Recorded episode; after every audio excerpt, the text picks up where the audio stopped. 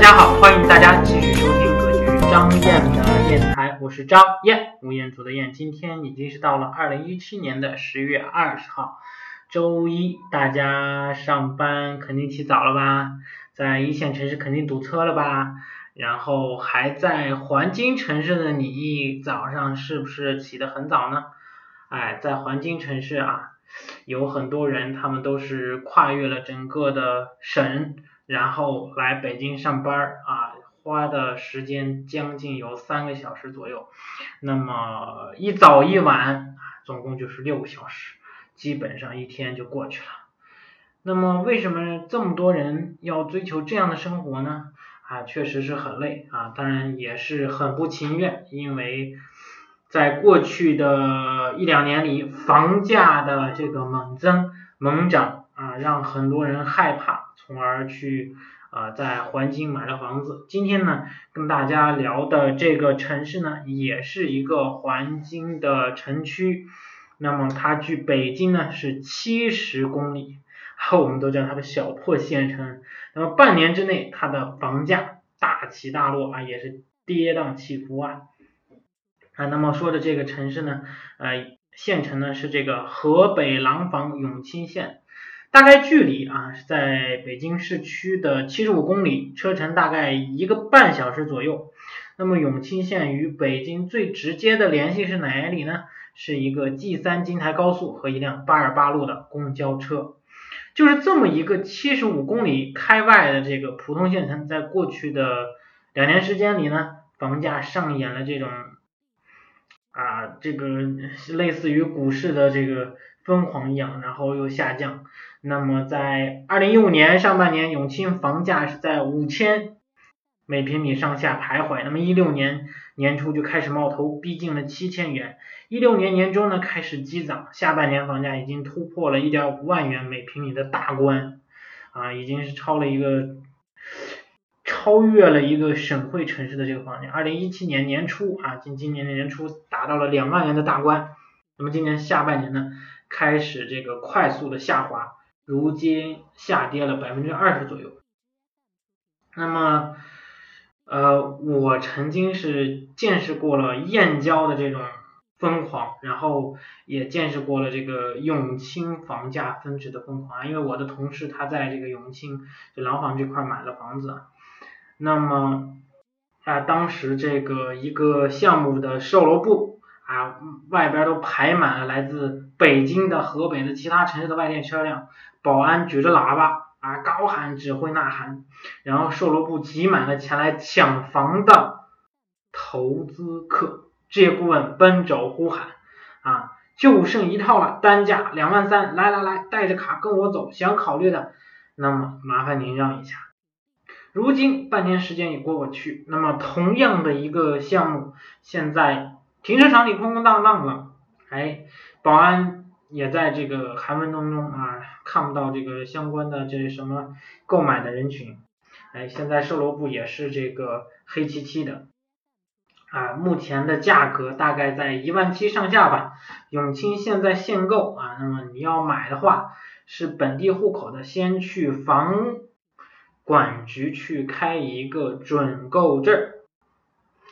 那么在相关的其他的楼盘，比如说。呃，森林新都孔雀城啊，房源五盘不售啊，置业顾问也是人去楼楼楼空哈，那么再也找不到这个华夏幸福大兵团作战的这个场景了，然后其他里边也是比较冷清的，哎，有人肯定会说啊，这是限购的原因，永清一下子失去了百分之七十以上的投资客。那么这可能是其中的原因，但是不是核心原因，因为他们都是投资客，那么不是刚需，所以说它肯定会有下降的下跌的那一天啊，但是跌多少咱说不清楚哈，这个呃还是看预期。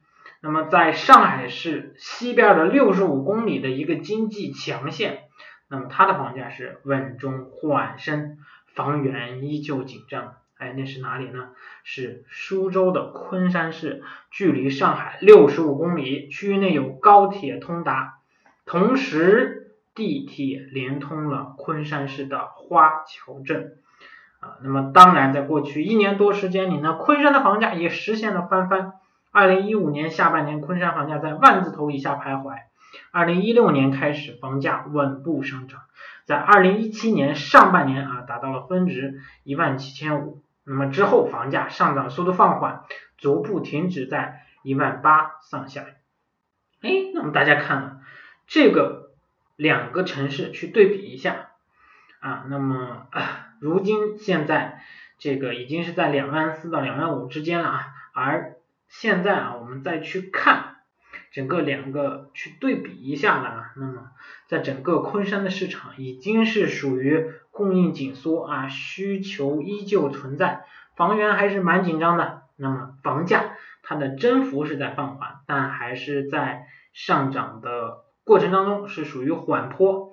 更重要的是，昆山同样也是限购区域，昆山客户中百分之七十同样也是来自于上海。同样也是属于被限购的外地客，在被限购影响下，昆山同样也失去了百分之七十以上的主力客。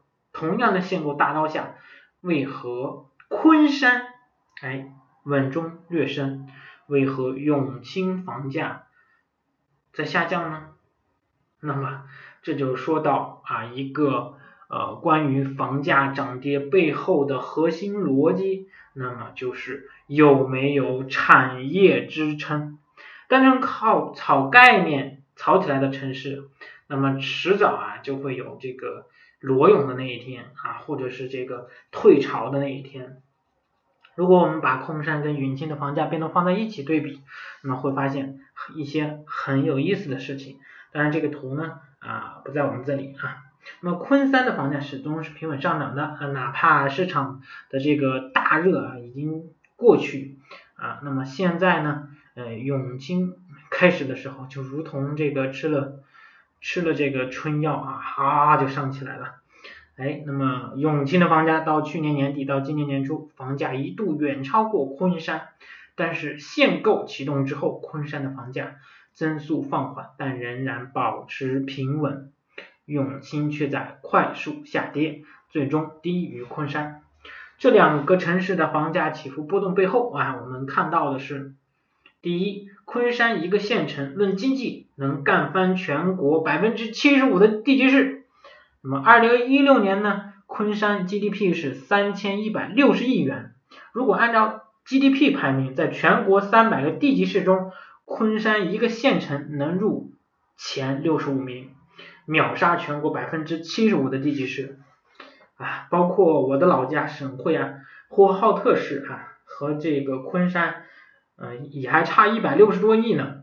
那么在考察过程当中啊，大家会发现昆山是承接了大量的上海的，甚至台湾的这个产业转移啊，倒是到处都是一些这个台资的工厂啊，啊，还有集装箱啊。啊，以及这个产业员工啊，企业白领啊，那么这都是经济活力，这都是房产资金的来源，这都是产业支撑。第二，永清一个县城也就只有炒房子能干翻全国县市了，啊，大家可以去搜搜数据，去对比对比啊。那么就像这个。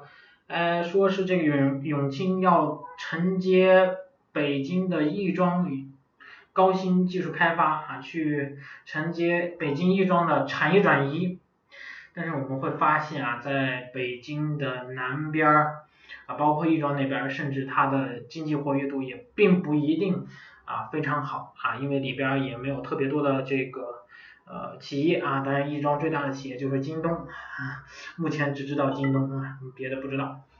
那么这两个差异，经济差异最大的城市，房价哎竟然如此的趋同。如果没空山没有问题，那么永清就肯定会有问题了，对吧？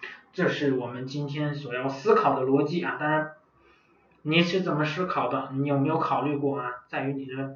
这个情况之下啊，那么这两个的情况的变化，我们在相关的哎去看一下啊。那么在政策热度退去之后，房价背后的逻辑一定是产业、经济和人口流入。脱离这三点去谈投资，这里讲的是投资，那么全是呃没有没有什么说的啊，那么这三点是关键，那么就像我们投资股票一样，当鸡毛满天飞的时候，当概念股满天飞的时候，你会不会选择一个好的、优秀的，它能不能继续支撑的？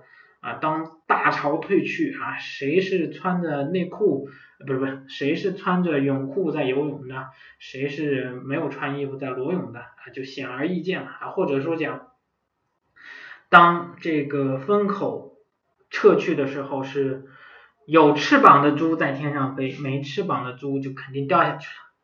嗯，那么今天就是跟大家的这个呃所聊的东西啊，欢迎大家继续关注咱们的电台。